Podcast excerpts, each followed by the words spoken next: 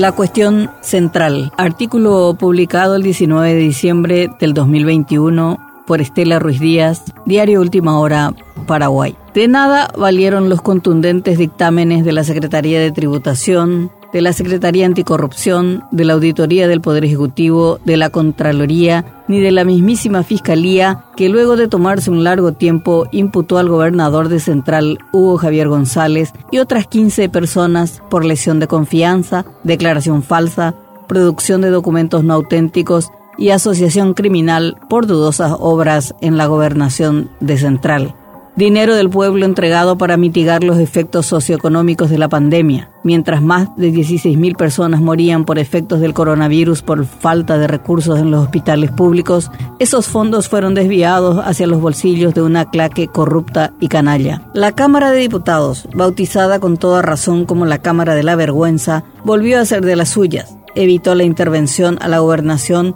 con el voto unánime de 42 diputados, cartistas y no cartistas. En una muestra rastrera de lealtad a Horacio Cartes, siete liberales se ausentaron aun cuando sus votos no marcaban ninguna diferencia a favor de la ANR. Abyección pura. Más allá del relato que pretendían instalar los cartistas repitiendo como letanía las obras están, la gravedad de la decisión recae en el desprecio absoluto hacia las instituciones republicanas creadas para fiscalizar los actos públicos y combatir la corrupción. Por cierto, instituciones dirigidas por funcionarios colorados y que pocas veces apunta hacia el poder. Aquí no hay vendetta ni oportunismos políticos. Acá hay blindaje puro y duro. Las pruebas. Simple chuchería. Otra falacia montada fue que la intervención implicaba una sentencia previa de muerte. Una intervención no es otra cosa sino la investigación de los hechos denunciados. Si la comisión encargada no encuentra las pruebas de las acusaciones, no propondrá la destitución. Y aunque lo hiciese, la palabra final la tiene la Cámara de Diputados, que por mayoría absoluta de votos decidirá destituir o no. Es decir, la decisión es altamente política, pero la ANR no permitió siquiera eso, aún teniendo la mayoría absoluta para aplanar lo que sea necesario. Y la interna, previa a la decisión hubo especulaciones con respecto al comportamiento de la bancada oficialista, teniendo en cuenta que el escenario electoral se polarizó entre Horacio Cartes y el vicepresidente Hugo Velázquez. En una visión simplista se conjeturó que el bloque de Añetete iba a votar por la intervención.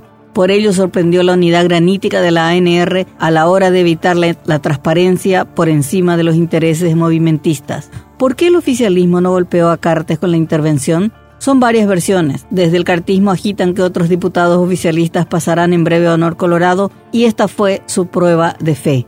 Otros señalan que el habitual mensalao estuvo más cargado que otros tiempos, pero algunos colorados lo explican más llanamente.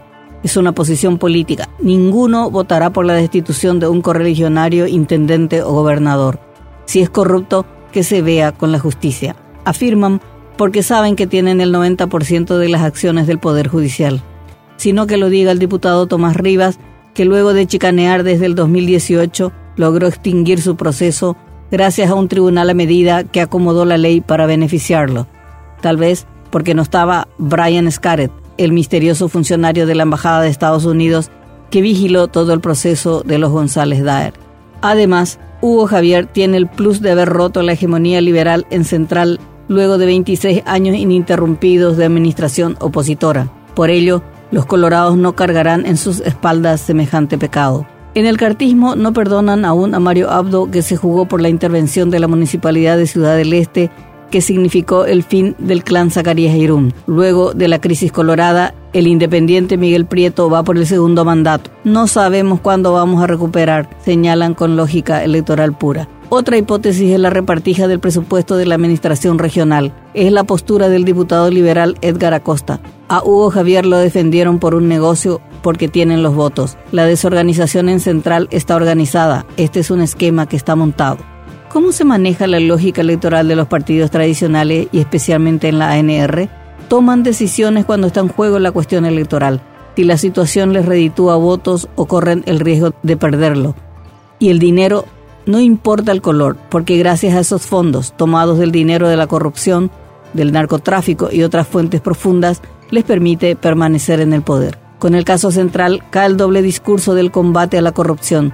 Ni Cartes Peña ni Velázquez pueden justificar los votos del blindaje a la ciudadanía no colorada y a la que apelarán cuando se desate la campaña presidencial. Tal vez especulen con la flaca memoria de la gente, aunque hoy con las redes sociales ya no es tan fácil sepultar palabras, acciones y omisiones.